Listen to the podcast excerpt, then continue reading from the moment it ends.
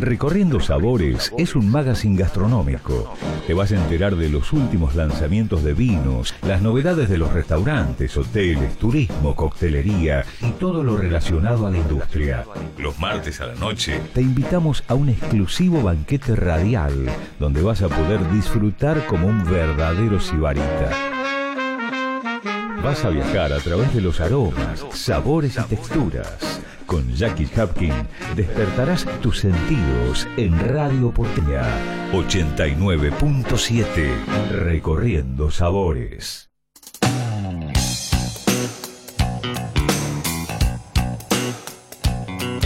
Buenas noches, bienvenidos a Recorriendo Sabores, siendo las 22 minutos. Acá estamos por FM 89.7 Radio Porteña. Hoy es el programa número 91 de la tercera temporada. Tenemos una temperatura actual de 9 grados en la ciudad de Buenos Aires. Y tenemos un gran programa en el día de hoy. Voy a estar entrevistando al chef pastry Francisco Bracoló desde Génova, Italia. Y en el bloque con el enólogo y uno de los fundadores de Desquiciado Wines, Gonzalo Tamagnini, desde Mendoza. Los oyentes se pueden comunicar y dejar su mensaje al teléfono de la radio, que es el 11 69 13 47 18 les recuerdo que pueden sintonizar la FM 89.7 o en nuestras redes sociales arroba recorriendo sabores soc. Recorriendo sabores para disfrutar las cosas buenas de la vida. Recorriendo sabores. Recorriendo sabores.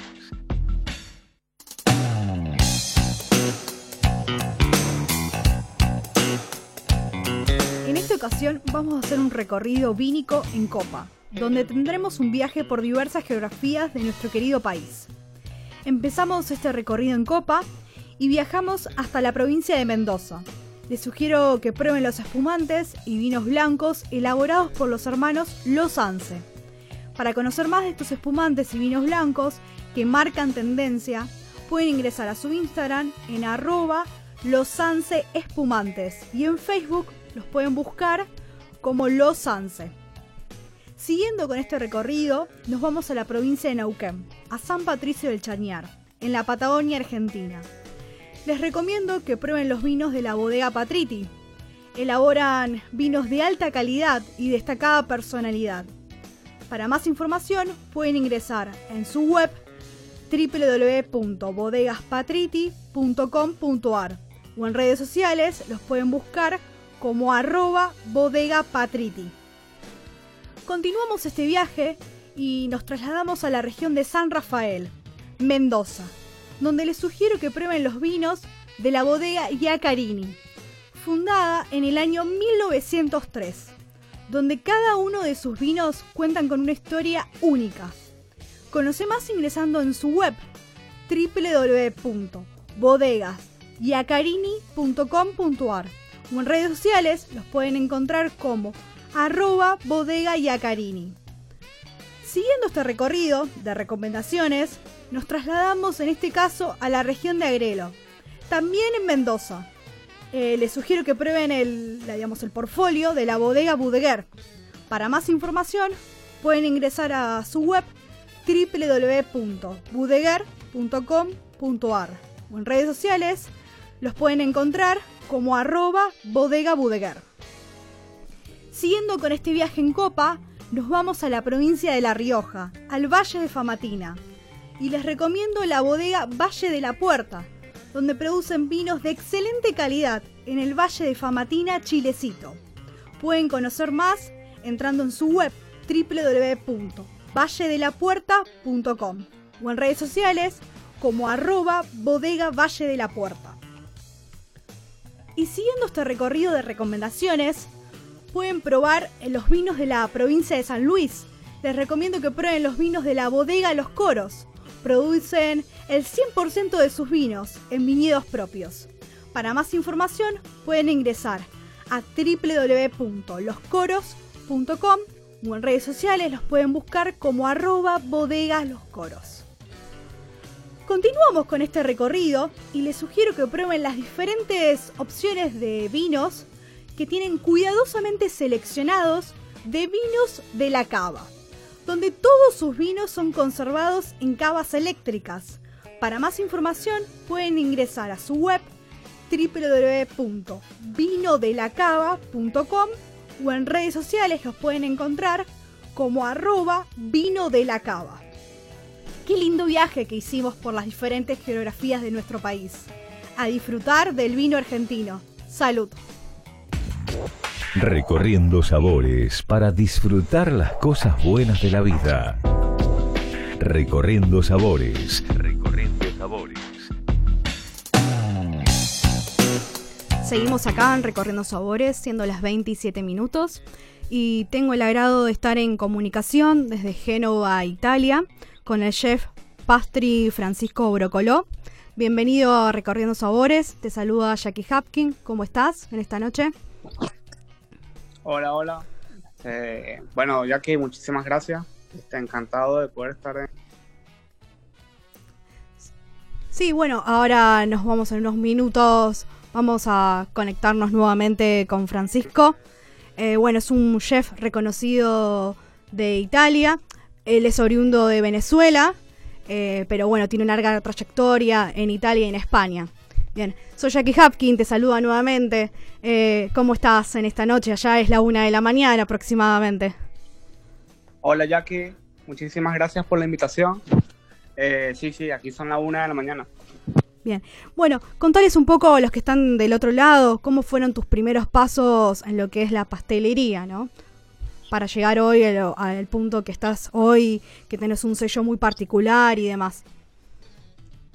Bueno, este, mis primeros pasos en la pastelería, eh, te comento que, que, no empezaron en la pastelería, comenzaron con la cocina. Mi formación fue como cocinero y bueno, este, viendo ese punto de vista, no sé. La gastronomía y la pastelería están comunicados, pero bien, hasta llegar a la pastelería, eh, ¿tuviste algún momento de inflexión o ese momento que te ha marcado? Siempre, sí, siempre buscaba un poco la tendencia dulce. Y, bueno, nada, mis primeros inicios en la pastelería fueron en pastelerías en Venezuela, este, en restaurantes en Venezuela. Eh, siempre tomando en cuenta, eh, un poco lo que es la, nosotros le decimos dulcería criolla venezolana, pero con, con matices eh, de técnica europea o de tendencia que se llevaban en aquel momento, estoy hablando hace aproximadamente unos 11, 12 años. Y, bueno, este, era más que todo como eso, como valorar un poco lo que teníamos, pero aplicando técnicas de, que normalmente se utilizan aquí en Europa. Bien, y para llegar hasta el día de hoy, ¿no? Por ejemplo, pidiste diferentes fases dentro de la pastelería, pero estás en Génova actualmente en Italia, ¿no? ¿Cómo es allá el, eh, el, consumidor? Digamos, ¿qué es lo que busca en el mercado? Y, y vos, eh, cómo adaptás, ya sea tus postres, tus tartas, porque sos especialista en lo que es cakes, esas tortas como que tienen, a lo visual te llama mucho la atención, ya después como que te tiene que sorprender doblemente con el sabor, ¿no? También. Bueno, yo, yo llego aquí a Génova, llego a Génova este, por un proyecto, un proyecto de pastelería de, que me presentaron, yo trabajaba en República Dominicana y, nada, este, me habían hablado de abrir una pastelería aquí en Génova y, y, que habíamos que hacer un estudio de mercado. Donde, donde yo estoy recientemente, eh, ahí, en esta localidad, hay aproximadamente 27 pastelerías. 27 pastelerías. Es un montón. Eh, había, había una, una creciente demanda de productos sin, sin gluten, productos sin lactosa, eh, muchos productos sin huevo. Entonces, bueno, eh, fue un, gol, fue algo, fue un reto, un reto bastante personal, eh, interesante, nuevo para mí. Y, bueno, este, eh, los sabores que manejan aquí, que se consumen muchísimo aquí en esta parte de la Liguria, que es este, lleno donde estoy, es mucho pistacho, café, frutilla, como lo conocen ustedes, frutos secos, eh, y bueno, mi tendencia era más que todo, bueno, hacer toda esa gama de productos que normalmente se consumen acá, pero este, sin huevos, sin lactosa y sin, y sin gluten. Y sin gluten, este, más, pero sin etiquetar, sin etiquetar la pastelería como una pastelería con esos parámetros, sino que era un producto sin gluten que lo podría comer cualquier persona porque estaba rico y, o un producto sin lactosa, este, igualmente estaba rico. O sea, la finalidad del, del proyecto era eso, que era una pastelería inclusiva para todas las personas que, que tuvieran alguna condición alimentaria. Bien. Y si tendrías que recomendar eh, para estos tiempos algún postre de tu autoría, algo que a vos te identifique, que, que sea como digas, eh, bueno, relacionado, los vemos, no sé, algunos postres en tus redes sociales o, en tu página web y demás, pero algo que sea bien característico. A mí me gusta muchísimo tomar mm, las cosas más básicas que podemos consumir el día a día y poderles dar una vuelta, un giro, un toque este, bastante, eh, por decir, actual. Y a mí me gusta muchísimo este, los profiteroles, no sé cómo lo conocen, viñet. Sí, sí, lo este, mismo. La, pasta chut, la pasta chut. Bueno, eh, una pasta chut de recientemente este, estamos haciendo una línea ahorita de, de, pasta chut, pero con diferentes formas. Normalmente siempre son redonditas o alargadas. Y nosotros en este caso, bueno, estamos haciendo eh, cuadrada eh, en forma de esfera, este, no sé, rectangular. siempre tratamos de darle como una vuelta. Y este, mis sabores preferidos para mí son siempre los sabores torrefactos, que son sabores eh, que tienen que pasar por un proceso de, de tostado. De tostado, entonces caramelo, café, este, praliné de avellana, este, y bueno, adaptarlo con los productos que, que, normalmente están en tendencia aquí, que se está consumiendo muchísimo lo que es el aceite de coco, este, azúcar de coco, esos productos orgánicos, está muy, muy de tendencia acá eso, entonces, bueno, yo propondría este, una pasta chut rellena de una crema de, de coco y avellana. ¿Y cómo aplicas? Sí. sí. ¿Y cómo aplicas la sustentabilidad eh, y algunos, como bien habías dicho, algunos consumos bajos en azúcar o para que puedan consumir, digamos, diferentes tipos de consumidores, clientes, ¿no? Pero bueno, volviendo a lo que es la sustentabilidad, ¿cómo lo aplicás a, tus postres? Bueno, este, primero que todo, eh, se, hace un, estudio de mercado de qué es lo que normalmente qué es lo que más consume la gente y qué es lo que busca. Entonces, en base a eso, nosotros eh, planteamos una línea de productos es un producto que a simple vista no parece un postre común y corriente, o sea, un postre eh, que puede ser consumido por, cualquier persona. Este, y es sustentable en el hecho de que el hecho que tenga otros azúcares o que tenga o que no tenga gluten este no infiere en el sabor. El sabor sí este va a quedar lo más noble posible digamos lo más genuino diríamos. eh, y bueno normalmente eh, aquí en Italia, las regiones, diferentes regiones, tienen puntos de dulzor. Las personas consumen con, con un punto de dulzor. Nosotros hicimos más o menos una categoría. Y esta parte de Italia, del Genoa, el norte, norte, el norte de Italia, consumen muy poco azúcar. Los postres muy, muy, muy, muy poco dulces. Entonces va muy en tendencia. Que a diferencia que si yo estuviera al sur de Italia, que este, son muchísimos más dulces. O sea, si aquí te puedo poner un punto de dulce de 20, de 20 en Sicilia, Sicilia, Calabria, que es el norte de Italia, este, comería un 35-40 de dulce, de azúcar, más o menos, para que, para que tengas como un contexto de, de, qué tan dulce comes, qué tan, tan dulces son los postres. Entonces, bueno, aquí estamos manejando mayormente 20 puntos de dulces y bueno, este... En ese rango se manejan.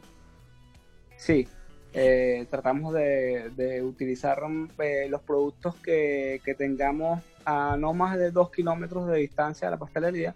Este, hay mucha, productos locales, productos autóctonos que sean de temporada. Claro, claro.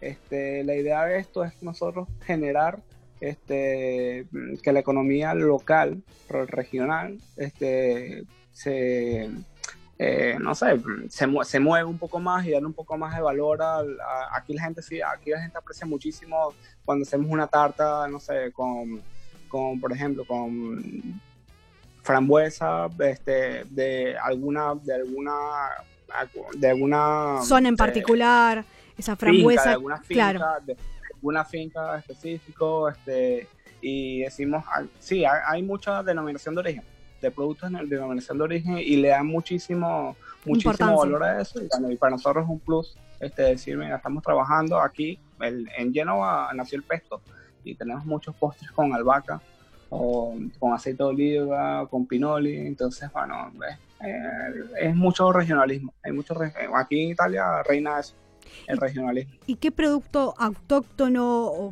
haya, digamos, tomó más relevancia en este último tiempo que hayas vos visto en la pastelería, tanto en Génova como has trabajado en Barcelona y en otras ciudades?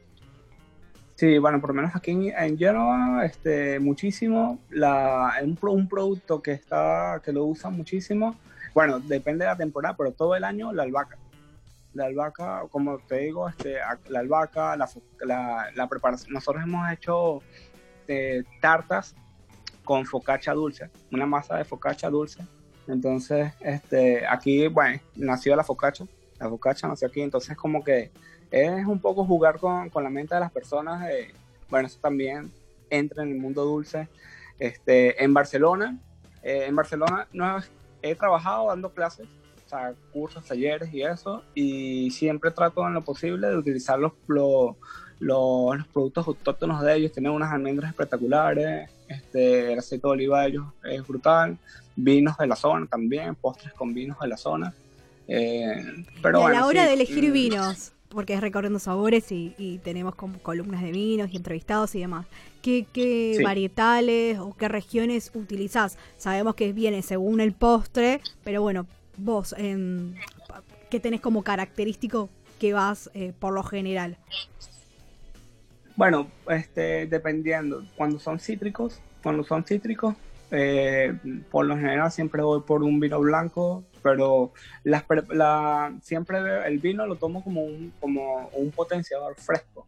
Siempre trato de hacer que si geles, este, que no no quiero saturar el sabor, o sea, quiero que permanezca el sabor del vino lo más, lo, más mm, este, limpio posible. Entonces, es más que todo que si gelatinas, geles, este, o en beber, por ejemplo, eh, los babá, los babá ron, este, en vez de ron, eh, los bebemos en vinos también, en vinos, en vinos dulces. Y bueno, eh, y en esos vinos dulces, ¿qué, ¿qué cepas o varietales utilizas? Porque ahí te metes en un mundo bastante como complicado de elegir. Eh, es más difícil, ¿no? hay probar constantemente. Sí, bueno, este aquí, aquí en, aquí en, Génova, eh, ya te voy a decir el nombre que no recuerdo. Aquí en Génova, por lo general, eh, hay, hay, unas, hay, hay muchas casas agrícolas,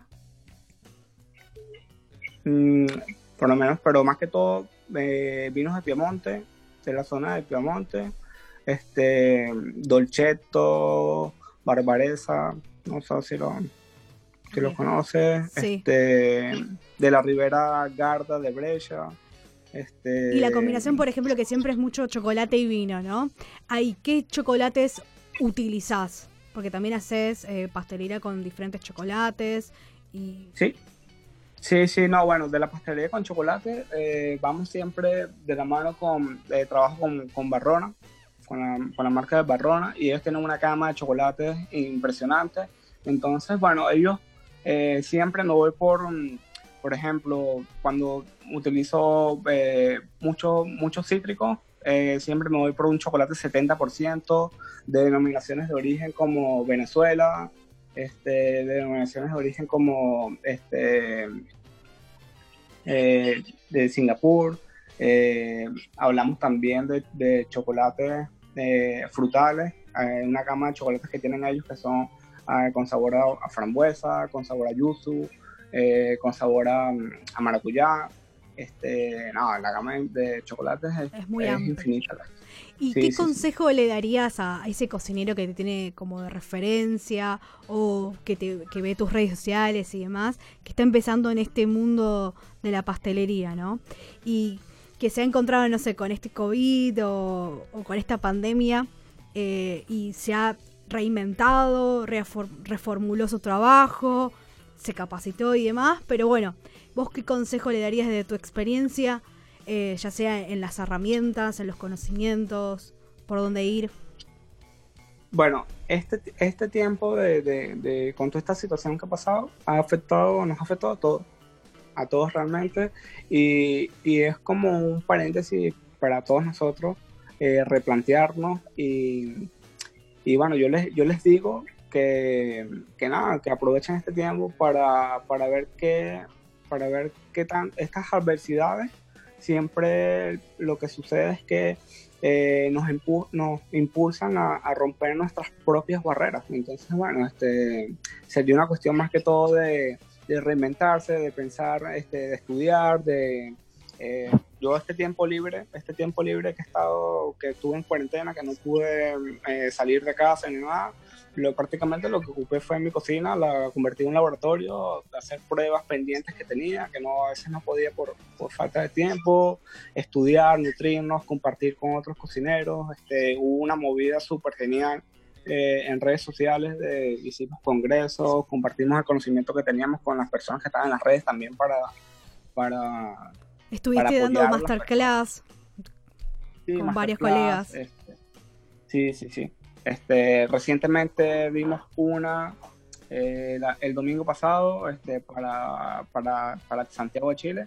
Este, fue genial. Eh, pero siempre estamos, siempre ¿En qué consistió en eh, esa masterclass? O después para que lo puedan buscar en las redes sociales. La, la, la masterclass consistió en, en, un postre. La, idea es que nos reunimos varios chefs de Latinoamérica. Este, había chefs de, de Argentina, este, había de Chile, de, Miami, eh, de, México también había. Eh, entonces, bueno, cada uno una propuesta de un postre. Y bueno, mi masterclass consistió en un postre clásico. Mm, como te había comentado anteriormente, yo siempre trato de, como reivindicar esos postres que son clásicos, que son muy simples. Y hicimos un Paris Brest. Un Paris Brest es una pasta chut que es en forma como de dona, de rosquilla, eh, que se rellena normal, clásicamente, lo, lo, clásico es que se rellena con una crema de vainilla, una muselina y un praliné. Bueno, en este caso yo cambié toda la, utilicé otros azúcares, este, utilicé eh, harinas de, de, arroz, harinas de garbanzo para que fueran sin gluten y hicimos un praliné, un praliné es una crema de, de frutos secos y, azúcar y azúcar este, caramelizado, que luego que cuando se procesa por la fricción tenemos así como una crema untable.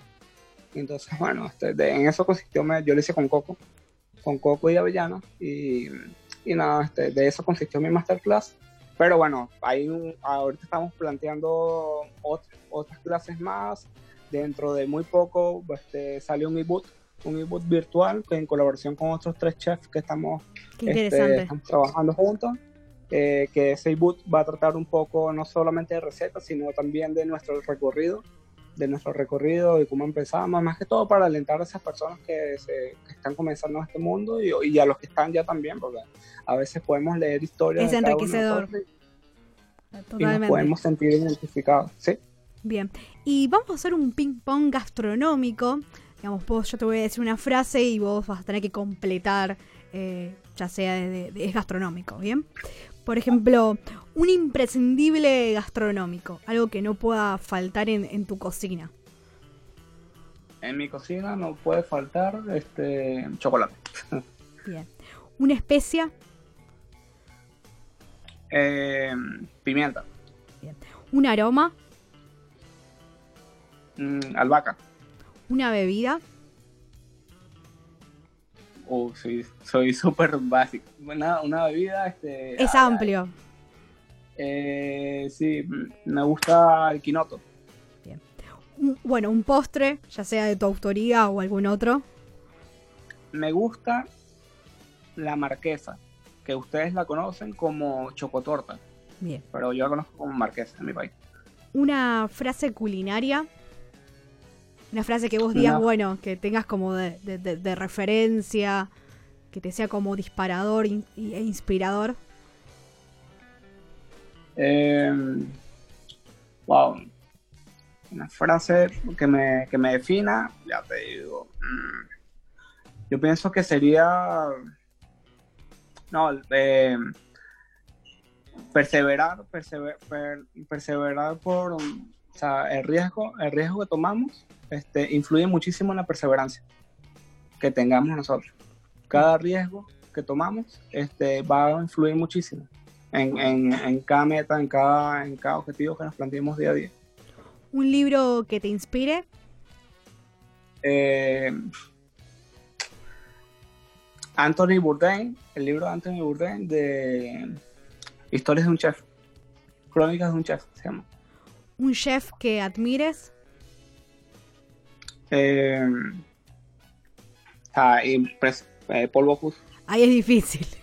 Capaz que tenías Sí, varios que ahí, un top 5. muchísimo. Hay muchísimo, muchísimo. Un mentor. Este, ah, un top, un top 5 de, de chef que admiro. Eh, sí, bueno, imagínate Quique da Costa, Ferran Adrià, Albert Adrià, este, eh, Joan Roca, Ángel Betancourt, eh, Luciano García, eh, no, un montón, un montón. Puedo, creo que puedo decir, tengo muchísimas personas que, muchísimos chefs que, que admiro, verdad. Bien, y te había, te preguntado anteriormente, ¿un mentor? Alguien que, que te haya ayudado Ah, en tu mentor, carrera. Sí. Ángel Betancourt. Bien.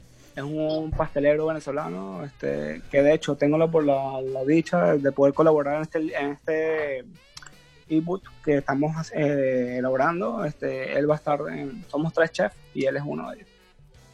Bien, y un tema musical que te sea como para la hora de cocinar o a la hora de crear un- una receta. Este, NDA de Linkin Park. Bien. Y bueno, em, ¿qué le recomendarías a, los cocineros que, que, bueno, que están indecisos entre la gastronomía y la pastelería o, o que quieren hacer ambas carreras, ¿no? Eh, que sea como qué herramientas tienen que tener a la hora de, de su recorrido. Ya sabemos que vos sos de otra generación, de o- hubo otra faceta en la pastelería y ahora actualmente, bueno, eh, estamos en otro ciclo, ¿no? Eh, yo pienso que, que, no tengan miedo y que prueben las dos, las dos vertientes, que un pastelero de verdad tiene que tener mucha, una base de cocina, por más que sea pastelero. Y un pastelero y viceversa. O sea, un, un cocinero tiene que tener alguna base de cocina, aunque normalmente no, no suele, no suele pasar, pero eh, yo pienso más que todo que el, el pastelero que tiene una base de cocina tiene muchísima más ventaja a la hora de ser pastelero. Porque ve la pastelería de un... de- yo, por ejemplo, yo veo la pastelería de un punto de vista de un cocinero, más allá de un pastelero. Bien. ¿Y qué debe tener la pastelería en el futuro para vos? En el sentido de, no sé, de acá a cinco años. ¿Hacia dónde tendríamos Yo- que ir? Yo pienso que ya, están, que ya estamos encaminados ya a productos menos dulces, productos este, con ingredientes que no, que no, que no influyan negativamente en nuestro, en nuestro organismo. Este, háblese de sí, una pastelería mucho más saludable, más ligera, con sabores más, más, más eh, centrados a lo que es fruta y no fruta con azúcar, sino si es un postre que tiene fruta, obviamente tiene que saber muchísima fruta y no fruta dulce. Eh, yo pienso que la, la pastelería está encaminada ahorita a eso, de, eh, dejando un poco de lado también lo que son los productos eh, animales y centrándonos más, más en los productos que son, de origen vegetal, este, que también podemos conseguir muchísimos eh, resultados muy, muy similares a que si utilizamos huevos o utilizamos este, nata para montar y ese tipo de, de productos. Este, yo pienso que la pastelería de aquí a cinco años va a ser una pastelería eh, que nos va a nutrir. Que nos va a nutrir también este, a nuestro organismo y no simplemente va a ser algo de, de, de disfrute dulce y ya, sino que va a ser algo que también va a tener Saludable. un, sí, sí, saludable. Bueno, por último, ¿querés recordar tus redes sociales, tu sitio web? Eh, mis redes sociales es Francisco Francisco Piso Brócolo en Instagram y Facebook. Y este mi web ahorita está en, en remodelación, pero es franciscobrócolo.com. Y eh, bueno, Sí. estoy, estoy, estoy a la orden, a disposición, cualquier persona que siempre tenga alguna duda. Yo siempre estoy posteando postres y, y Y nuevas novedades y- y te seguimos. Sí, sí, sí. Entonces, bueno, estoy por ahí siempre. tengo muchos amigos argentinos, así que bueno. Te quieren este, bastante en Argentina y en las conferencias y demás. Así que bueno, te agradecemos mucho la comunicación, Francisco. Y muchísimas gracias a ti por la invitación. Por haber estado acá en Recorriendo Sabores. Muchas gracias. Gracias, chao. Los martes por la noche nos sentamos a la mesa juntos. Te esperamos en Recorriendo Sabores. Seguimos acá en Recorriendo Sabores, siendo las 20 y 35 minutos. Y vamos a hacer un recorrido de sabores y vínico. Pero en esta ocasión vamos a empezar con un Negroni, que va a ser una parte de Pemba de licor de hierbas, otra parte de Gin Heráclito. Y vamos a, agregarle lo que es un vermú roso y una parte de un bitter. Bien. Eh, después vamos a ir a lo que es hasta Agrelo, la bodega Budeguer bien que está ubicada en la provincia de Mendoza. Y vamos a probar lo que es un Tucumán Reserva Chardonnay, que es joven, fresco, donde lo combiné con un jalá y un pastrón con queso de arroba lady.green.food. Continuamos en Mendoza y nos vamos a San Rafael con la bodega eh, arroba bodega.yacarini. En esta oportunidad elegí el Reserva Familia Vía Blanca Chenin Blanc, donde el vino presenta un color amarillo, claro, que tiene una nariz aromática, fruta blanca y flores, con un dejo tropical, es fresco de buen volumen, elegante, y lo acompañé con unas, eh, con unas varias piezas, mejor dicho, de sushi, de arroba Kukenan Sushi, ¿bien? Que es un acuerdo perfecto entre este vino fresco y frutado eh, con este sushi.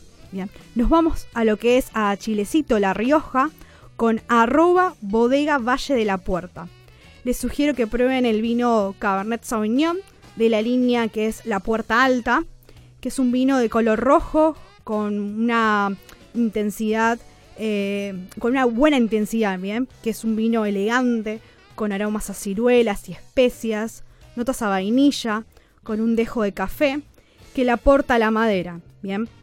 Es un vino con estructura y lo combiné con unas pizzas de Brosiano, bien que son unas pizzas gourmet de arroba pizzagigante.palermo, que presentan aparte varias pizzas gourmet con diferentes toppings y pueden hacer ustedes y crear y pedir alguna pizza a elección. Bien, continuamos con el viaje de sabores y nos vamos a lo que es la Patagonia Argentina con arroba bodega patriti en San Patricio del Chañar, Neuquén. Les recomiendo el Pinot Noir Lacia, que es un vino de color rojo suave con reflejos de color rubí, eh, con una mediana intensidad, es delicado, con una presencia fruta fresca, en boca es ágil, ligero y con una buena acidez. Lo acompañé con una cazuela de garbanzos orgánicos, con especies y vegetales, Em, de arroba tuco catering.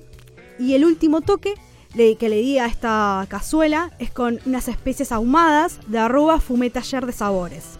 Que todo es de origen patagónico, de Bariloche. Bien. Bueno, después vamos a seguir con este recorrido gastronómico, la segunda, la segunda parte que se vienen los postres y demás. Pero bueno, ahora sí tenemos en línea a Gonzalo Tambanini, que es enólogo y fundador de eh, Desquiciado Wines, ¿Cómo estás en esta noche? Te saluda Jackie Hapkin. ¿Cómo andas, Jackie? ¿Todo bien? Todo bien. ¿Me escuchas bien? Sí, sí, perfecto. bien. Genial. Bueno, contales un poco a los que están del otro lado los que no te conocen tu recorrido, ¿cómo surgió Desquiciado Wines? Bueno, es una historia muy loca. Eh, bueno, hola a todos, ¿cómo andan? Es una historia súper super loca que nos pasó con Martín. Yo, bueno, Desquiciado Wines es un proyecto, que somos dos, Martín Sesto es mi socio que hace toda la parte comercial, marketing e imagen. Eh, y yo estoy más bien en la parte productiva, bien abocado a los vinos, al estilo, al terroir y tal. Este, y bueno, el, proyecto en realidad empieza, nosotros trabajamos en, la bodega Manos Negras juntos hace ya unos ocho años. Y bueno, nos conocimos laburando. Es un proyecto que empezó así, siendo eh, mi compañero de ruta. De laburo de, sí, de ruta, aparte siempre yo ayudando mucho a su parte, él ayudándome en la parte productiva. porque en ese momento éramos cuatro personas nada más. Eh, Alejandro Sejanovic, Jeff, Jeff Mosbach y nosotros dos. Y bueno, el proyecto venía creciendo un montón. Y un primero de mayo del 2014, eh, yo estaba laburando, en, en ese momento alquilábamos una bodega y estábamos elaborando Saja Malbec, me acuerdo, estábamos te lo voy a hacer corto porque la historia es bastante larga, entonces no, yo sé que los tiempos de radios... Mejor dicho, los puntos más relevantes, esas digamos, para que la gente y los oyentes sepan. Y bueno, con Tinto ese primero de mayo del 2014 le, pedí que me viniera a ayudar a la bodega, tenía muchísimo laburo, estaba solo.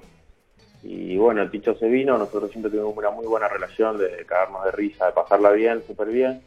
Bueno, ese día estaba el encargado de la bodega, nosotros estábamos haciendo un laburo que es bastante pesado, que es tirar cajas de uva dentro de un tanque, muchas. Y bueno, ese día empezamos a, tirar cajas adentro y cada caja que tiramos era una, un recuerdo para la madre de nuestros jefes y tal. Bueno, no, no sé si no se puede decir mucho más que eso y se arrima el, el encargado de la bodega que estaba comiendo con su familia, un primero de mayo, imagínate, todo el mundo de feriado y bueno, nos mira así de abajo y dice, muchacho, dice, mirándolo así, dice, con esta locura aparecen dos desquiciados. Y así surgió el nombre también. Él nos tiró el nombre, vos sabés que es muy loco, pero el encargado de la bodega fue el que nos tira el nombre.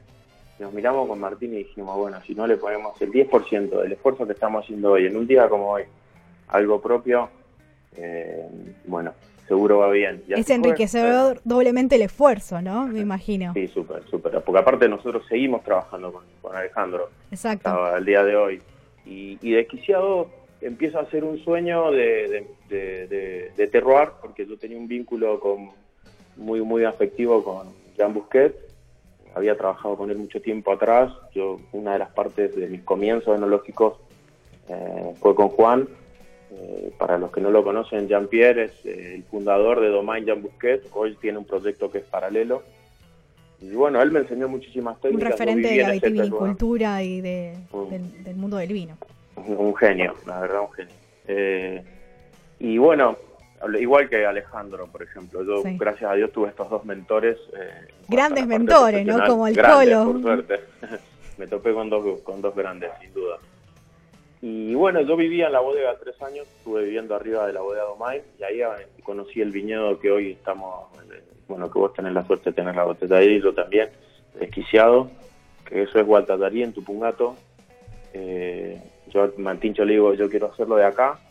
Me dice Tincho, vamos para adelante, empezamos a jugar un poco con el nombre al principio las etiquetas se pusieron más bien, eran personas, no animales. Claro, pero eh, una persona desquiciada no es muy bien atractiva eh, porque es bastante agresivo el ser humano en, la parte facial. Entonces pensamos mucho en decir, bueno, darle un, sentido de mucha fuerza porque los vinos tienen que tener esto, furia. Pero bien característico de ustedes también, entre lo que es, me refiero a la etiqueta y cuando vos vas a probar el vino es como que te lleva varias sensaciones. Sí, sí, pues aparte es este, este nexo que hay entre la imagen y después probas los vinos y son súper elegantes pero con potencia. Eh, que nosotros tratamos de generar estos balances de que la imagen vaya muy bien con lo que estamos mostrando eh, dentro de una botella de vino, que es estilo, yo siempre he dicho es estilo, es expresión de terroir. Nosotros tenemos una expresión diferente de Juan, por ejemplo, vos probás, salen del mismo lugar y los vinos son distintos, respetando cada uno lo que quiere mostrar del lugar, eh, porque esto es eh, parte de la enología, ¿me entendés, ya que tiene mucho que ver con, es, es un todo, exactamente. Y por ejemplo, tenemos acá el Cabernet Franc 2019, bueno, desquiciado wines, pero está exactamente en tu pungato.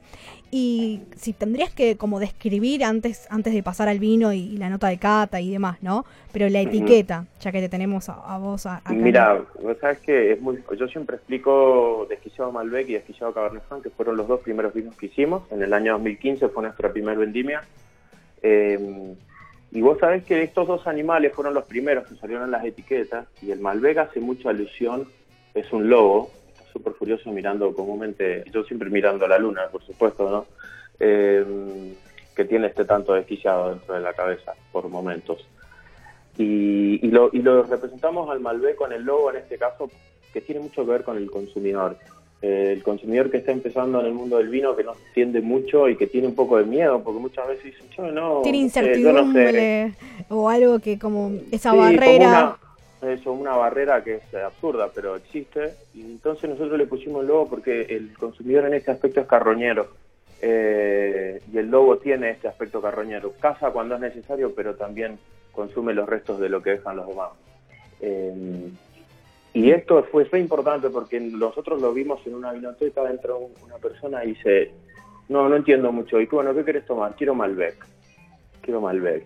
Conocemos el Malbec, sabemos lo que es. Yo siempre hablo muy bien de Malbec porque es la entrada. Es la cepa insignia, es algo que nos representa, pero bueno, ustedes tienen como diferentes Malbec de diferentes zonas. y vas a encontrar diferentes estilos también. De una.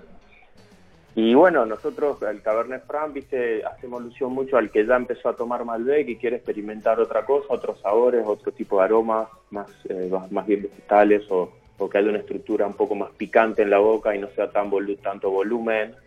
Eh, viste, entonces el consumidor ya empieza a pensar y se convierte en un oso, eh, porque el oso piensa mucho más, no come cualquier cosa, es mucho más selectivo. Entonces la imagen de las etiquetas de los animales y su percepción con respecto a lo que comen, a lo que a, su vida, eh, está, repercute también en el consumidor y en lo que nosotros ponemos dentro de la botella para atentar ese consumidor Que, que quiere tomar vino, porque nuestro objetivo es multiplicar el vino, ¿me Exactamente. Por eso nacimos acá. ¿Y cuál es la búsqueda, por ejemplo, enológica y de bonificación que llevan a cabo? Por ejemplo, en toda la línea, ¿no? Porque se, tienen un portfolio más amplio ustedes.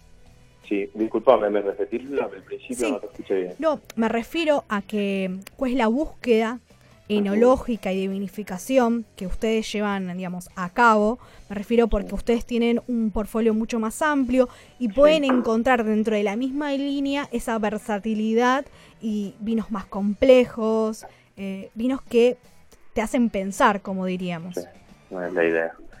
Eh, la versatilidad tiene mucho que ver con, con técnicas. Eh, yo a lo largo de mucho tiempo elaboré, hice muchas técnicas de elaboración, ensayando, siempre investigando eh, muy incansablemente, investigando sobre variedades, eh, cofermentaciones, eh, probar cortes, probar mezclas.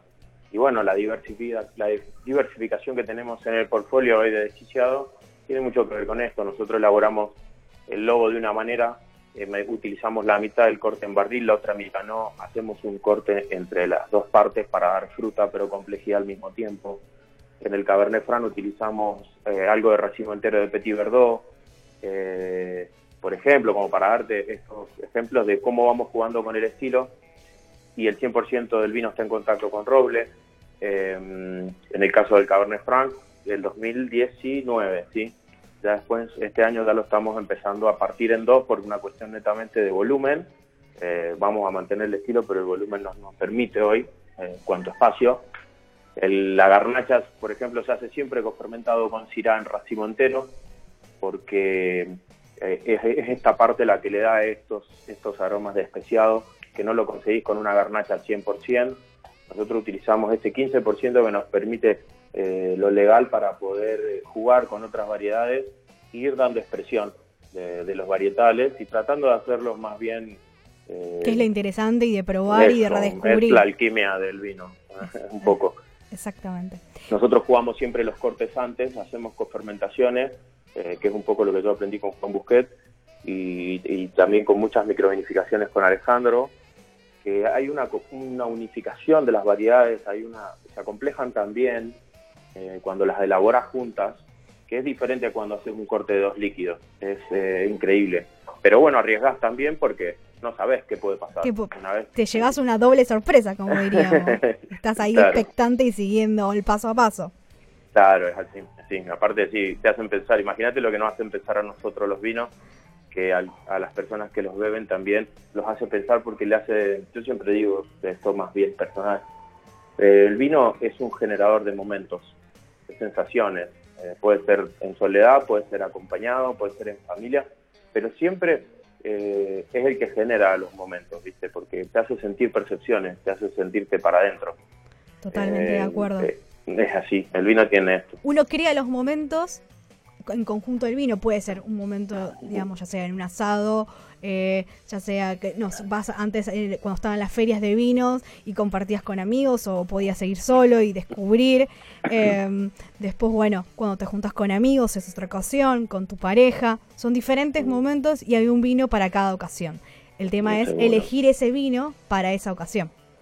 La selección es fundamental, es muy importante. Exactamente. Eh, porque viste que muchas veces, a mí me pasa, lo más habitual con mis amigos, en un asado, yo a veces llevo Pinot, Pinot Noir, y el Pinot en el asado queda, siempre me lo tomo yo, porque bueno, yo estoy haciendo el asado, tengo calor y tomo Pinot, eh, fresco. Eh, mis amigos, por ejemplo, ¿qué es lo que hacen? Se toman todos los Cabernet Franc y todos los Cabernet Sauvignon, porque quieren vinos gordos, quieren vinos con fuerza, quieren vinos con potencia, eh, que barran la grasa, ¿me entendés? Y, y eso es lo que tiene el vino, que inclusive uno sin pensar es súper selectivo a la hora de beber. Porque, bueno, una bebida que viene de la tierra y expresada de esta forma, nada, hay que pensar a veces. Y en este sentido, por ejemplo, ¿qué papel juega lo que es la investigación y las nuevas tecnologías en la hora ah. de la elaboración de los vinos?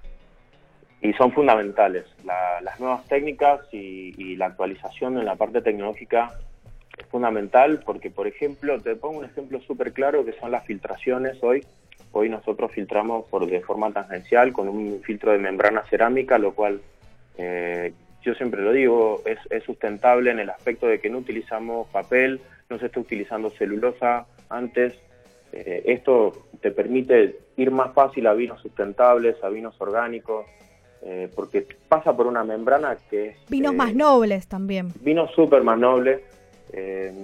yo siempre digo que la tecnología nos ha permitido lograr vinos muy limpios, sin la utilización o con la menor utilización de componentes químicos que son agresivos al, cuerpo del ser humano. Entonces, los sulfitos, eh, para los que conocen los oyentes, los sulfitos. Sulfitos, sea sulfitos clarificantes con residuos. Eh, por eso mismo, bueno, desquiciado no te lo nombré, viene de viñedos orgánicos. Nosotros no certificamos los vinos, pero siempre estamos en los límites estipulados para orgánicos. Eh, no lo hacemos por una cuestión de que no tenemos el dinero eh, suficiente para pagar una certificación porque queremos hacer más vino. Por el momento no, y cuando tengamos nuestro propio lugar haremos las certificaciones pertinentes, pero eh, nosotros, yo siempre... Pero uno también se da cuenta cuando uno prueba el vino, ¿no? Sí, te das cuenta. En el paladar y el que conoce el vino lo sabe. Sí, aparte yo siempre digo, tomate una botella de desquiciado y al otro día no te duele nada porque los niveles de sulfitos son súper bajos, yo filtro por tangencial, no usamos clarificantes, los procesos son totalmente naturales, por eso mismo hoy vos vas a buscar y no hay, algún, en algunos lugares no hay desquiciado. Porque bueno, eh, se agotó y nosotros estamos esperando que pase el invierno para poder eh, tener los vinos nuevos, pero tienen que pasar el invierno, entonces estos, estos tiempos hay que respetarlos. Y nosotros somos muy respetuosos de esto. Por eso mismo eh, yo con la con el, o sea, la experiencia que tengo puedo multiplicar el vino a lo mejor en el triple o cuatro veces el volumen, pero no sería honesto, no sería franco. Prefiero de última que te cueste conseguir una o dos botellas de vino que después ya van a aparecer, pero ser sincero, ser franco con esto. Respetan lo que es la esencia del proyecto. Respetamos la esencia de lo que somos. Las garnachas, por ejemplo, se agotan en tres meses, eh, porque bueno, la gente la está esperando, porque sabe que ansioso. está tomando, eh, sí, súper y bueno, y eh, tratamos de mantener los precios lo más bajo posible porque esto es todo, imagínate, hecho por nosotros. Un mercado competitivo también. también. y, lo que tratamos de hacer, eh, Jackie, es tentar paladares. Es un poco este juego.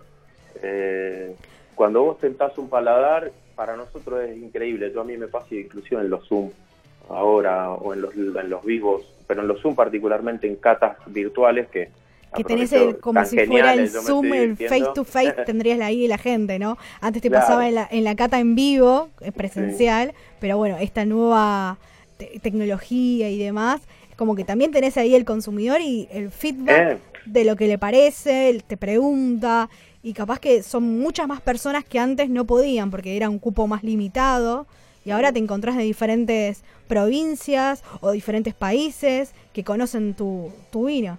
Increíble. No, es genial. Aparte, por ejemplo, ayer hicimos una con Martín Y te lo cuento porque esta experiencia me, ilusionó un montón. Eh, y habían un montón de personas que no querían prender sus cámaras. No me interesa que me veas, pero sí me interesa que estés. Eh, ¿Me entendés? Está bueno porque puedes respetar su lugar también. La persona está disfrutando en su casa y hacemos una cata y de repente activaban los micrófonos porque sí se querían mostrar. ¿Me entendés? elegir esto. Eh, en las catas a nosotros muchas veces las personas no van por, no sé, temor, sea lo que sea, pero son momentos súper divertidos. están más relajados en su casa y quieren preguntarte y están en pijama. Y si el tipo te quiere preguntar por un chat del Zoom, te pregunta por chat y ni siquiera te tiene que conocer tu voz. Y, y, está buenísimo porque las personas empiezan a conocer los vinos eh, y tiene la palabra del enólogo, del creador. Eso está bueno también. Y no te voy a dejar de preguntarlo cómo fue la cosecha 2020, ¿no? Digamos, en el sentido, ya sabemos del COVID y, y toda la situación compleja, pero bueno, en cuanto a lo que es eh, los vinos, el proceso, ¿con qué nos vamos a encontrar eh, en esta próxima, digamos, en los vinos en el mercado? Y si queremos guardar un vino, ¿qué va a suceder dentro de los parámetros? Bueno, yendo un poco más a lo técnico, eh, es una cosecha que tuvo dos variables muy importantes, eh, principalmente enero y febrero. Enero fue un, problema en cuanto a, mucha temperatura, muy seco, eh, lo cual deshidrató un poquito la uva en este proceso de madurez y empezó a dar concentración de azúcar. Y en febrero tuvimos todo lo contrario, empezó a llover y la, y la vid recuperó, recuperó muchísimo, y lo, pero la piel estaba gruesa, muy concentrado. Esto nos permitió hacer vinos de balance. Eh, te lo cuento con ilusión porque me gusta mucho la cosecha 2020. Em, porque tuvimos dos balances. Hay muy buena acidez, que es lo que siempre buscamos los enólogos en la vid, porque la acidez es, sanidad, por decirlo de alguna manera. Eh, yo siempre lo digo de esta forma, hoy que todos hablamos del COVID y de la desinfección, los vinos si no son lugares limpios donde se hacen los vinos, tienen mal olor. Es igual que las personas, igual que todo el mundo. Si es así, el vino tiene que estar en contacto con cosas higiénicas, súper. Es una sala de cirugía, tendría que ser. Eh, ¿Entendés? Y eso es muy importante. Y la acidez da sanidad a los vinos, los, los cuida, eh, como la concentración y como el alcohol. Y tuvimos estos tres balances altos.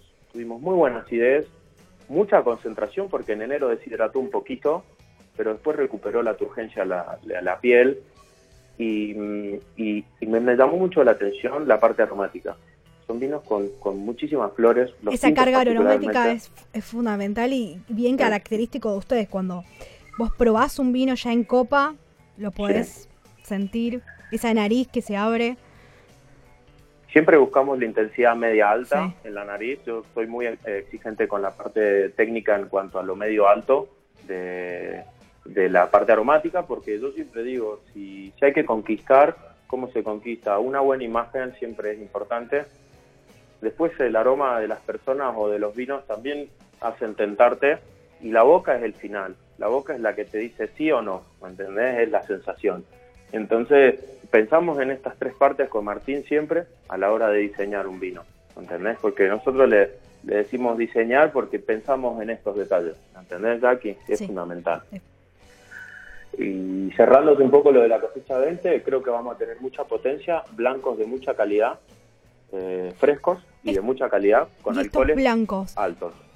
Eh, ¿Tienen un tiempo de guarda? Digamos, para los que algunos, digamos, nosotros sabemos el tiempo de guarda y demás, pero que vos les quieras acercar al consumidor, de, al consumidor final, ¿no? ¿Qué potencial de guarda tienen estos vinos? Mira, depende obviamente de la región y el tipo de elaboración, pero te pongo un ejemplo de lo nuestro en cuanto al Pinot Gris de este año, con el balance entre alcohol, acidez y frescura, yo creo que cuatro años se puede agarrar tranquilamente. Tiene tapa rosca, lo cual es eh, un sello perfecto para los vinos, eh, principalmente blancos, para que no haya ingreso de oxígeno. Y sí, elaboramos semillón, que yo creo que hay potenciales de 6-7 años también. Eh, Argentina está creciendo mucho en blancos y en precisión de blancos. Eh, y eso está buenísimo, porque todos nuestros blancos, hablo de desquiciado, como puedo hablar de Luis, como puedo hablar de millones de proyectos que deben conocer muchas personas, y, destacamos mucho esto, que Argentina empezó a evolucionar en blancos y las personas están tomando hoy en día vinos blancos que lo ilusionan, dicen, che, qué buen blanco. Y, que lo sorprenden y lo salen de esa zona de confort capaz de, los blancos que estaban acostumbrados, ¿no? Claro, inclusive los rosados, ¿vos has visto el, aumento de consumo de los rosados? Fue abismal. de pileta, el rosado de la piscina con la tapa rosca, frío, temperatura frapera. Eh, esto también está pasando. Esa versatilidad de los blancos y de los rosados, que, que ya no es de un momento del año, sino es de, de todo el año, en varias ocasiones, ya sea después también en algún cóctel, o también ese, ese, esa copa de vino, como diríamos, como estás diciendo antes, pero piletero, para decirlo de una manera. Eh, y entonces, bueno, piletero en los dos aspectos, porque tiene el mismo sabor de donde se hace, que es en una pileta, y el mismo sabor de una piscina. O sea, es increíble, porque el vino está igual. Nosotros lo que tratamos de hacer es mostrarlo como que el vino está recién fermentado, que sea fruta pura. Eh, y mucha acidez para que vos cuando tomes salives y, y tengas ganas de tomar más. Bajo alcohol para que no te emborraches, porque no está bueno estar borracho. Eh, que es un poco lo que siempre, siempre consumo responsable, una copa de vino y una, un vaso de agua al lado e hidratarse, ah, ¿no? Muy importante, uno de agua, uno de vino, siempre, siempre, fundamental. Y por eh, último, no te quiero dejar de preguntar, el tiempo de guarda de los tintos de desquiciado. Mira, te lo digo por gama. Vos tenés en desquiciado, tenés la gama de los animales, las blend en el medio y arriba son los lo, que son los animales más tranquilos, que son la, la desquiciado salvaje. En la, en, la, mm, en la línea de los animales, el Cabernet Franc son 4 o 5 años, ya lo tengo testeado. El Malbec 4 o 5 años, eh, también ya testeado porque estuve probando la 2015, que fue la primera. Eh, yo pienso que a partir de, la, de los 5 años empieza el vino a, perder un poco de calidad, pero me ha pasado que he abierto algunas botellas que están mucho mejor que otras. O sea que eh, es importante destacar esto, son 5 o 6. De la garnacha sí 8 años, olvídate, eso tenés potencial porque hay mucho balance. El pino gris son 4 o 5 también, un poquito menos si te gustan más frescos porque después tiende a la miel, eh, pierde mucho cítrico y tiende a los aromas más que cocido. Y bueno, el rosé son dos años y medio, tres máximo, no más. Eh, en cuanto a los blends, estamos hablando ya de 8 o 9 años y las líneas salvajes, eh, me atrevería a decir no más de 10, pero la edad del vino nunca la puedo saber. Eh, Hay que, dejarlo un poco más de tiempo también, capaz que unos 15 años podría, podré ir tranquilamente. Mira, si lo supiera te lo diría, pero no lo sé. Pero bueno, hay que esperar 15 años, ¿no? Y después, o 10 años mínimo, y ahí vemos, ¿no? Y son los vinos que uno hace para otras personas, no para uno mismo, ¿viste? Eh, como los portos. Exactamente. Uno hace vinos que no los va a probar nunca en su mejor momento. Bien. Bueno, eh, es lo más loco. ¿Podemos, eh, querés recordar las redes sociales, los puntos de ventas acá en Buenos Aires o en el interior del país? Dale, mira, bueno, eh, nuestras redes son Desquiciado Wines en Instagram, Desquiciado OK en Twitter, eh, Desquiciado Wines en Facebook. en, Buenos Aires nosotros nos, representa Coyanco y, principalmente siempre les, decimos que vayan a Vico Wine Bar o a, mm, también a, siempre se me puede el nombre, a lo de Musu también, eh, ahí en Caballitos eh, varias vinotecas que respetan mucho lo que hacemos, Panevine, bueno, no, quiero olvidarme si empiezo a nombrar porque son un montón. Eh, en el interior del país se consigue en todos lados, menos en el Chaco. Eh, estamos con, un, planteando un, sistema de distribución con Martín para poder estar en cada pueblito, en cada lugar. Eh, y bueno, mi, mi Instagram es goncha354, por también si alguno tiene alguna duda que quiera charlar, pero las redes sociales tanto Twitter, Facebook como Instagram, las manejamos solamente Martín y yo, así que ahí también pueden conectar con nosotros y cualquier duda que tengan de los vinos, estamos a disposición para salvar las dudas. Bien, muchas gracias Gonzalo por haber estado acá en Recorriendo Sabores. Cuando pase todo esto te esperamos acá en el estudio o nos encontramos en alguna feria quiero ir seguramente. Así que bueno, eh, muchas gracias por la comunicación y si te parece nos vamos con un salud virtual. Dale, salud. Salud para todos. Recorriendo sabores, el banquete que se escucha en Radio Porteña 89.7. Seguimos acá en Recorriendo Sabores y nos había quedado pendiente de este viaje vínico y de sabores eh, nos vamos específicamente a lo que es, em, digamos, eh, a lo que es lo que es la provincia de San Luis, a Bodega Valle los Coros, bien, eh, que vamos a probar un blend Syrah Malbec, bien, y lo vamos a combinar con unas cookies alfajores de French, arroba frenchcookie.ar, bien, que es una pastelería típica francesa. Y por último, nos vamos a lo que es, seguimos, vamos, nos vamos a lo que es en Mendoza, regresamos, eh, vamos específicamente a lo que es arroba los espumante, y les recomiendo que prueben el espumante extra brut, que tiene un 60% chardonnay y un 40% de chenin, donde el chelín eh, le da una buena acidez, ya que es eh, del carrizal, y le aporta esta frescura, bien, es un corte que es más bien cálido, que, le da este, este brut, bien, que es muy aromático, y lo combiné con una torta brownie con dulce de leche y merengue, que, que tiene, es un equilibrio perfecto con este espumante, que esta torta es de Andu Bakari, que la pueden encontrar en su Instagram y que realiza una pastelería deliciosa y tiene una excelente presentación. Aparte de, digamos, que te llama la atención eh, por los ojos, cuando vos lo probás, también tiene esas expectativas. Y bueno, eh, lo pueden combinar con este espumante y es verdaderamente muy eh, delicioso. Todas estas recomendaciones las pueden encontrar en arroba recorriendo sabores o en mi Instagram, en mi Instagram arroba Jackie Bueno, nos reencontramos el martes que viene acá en FM Porteña 89.7. Nos vamos con un salud virtual.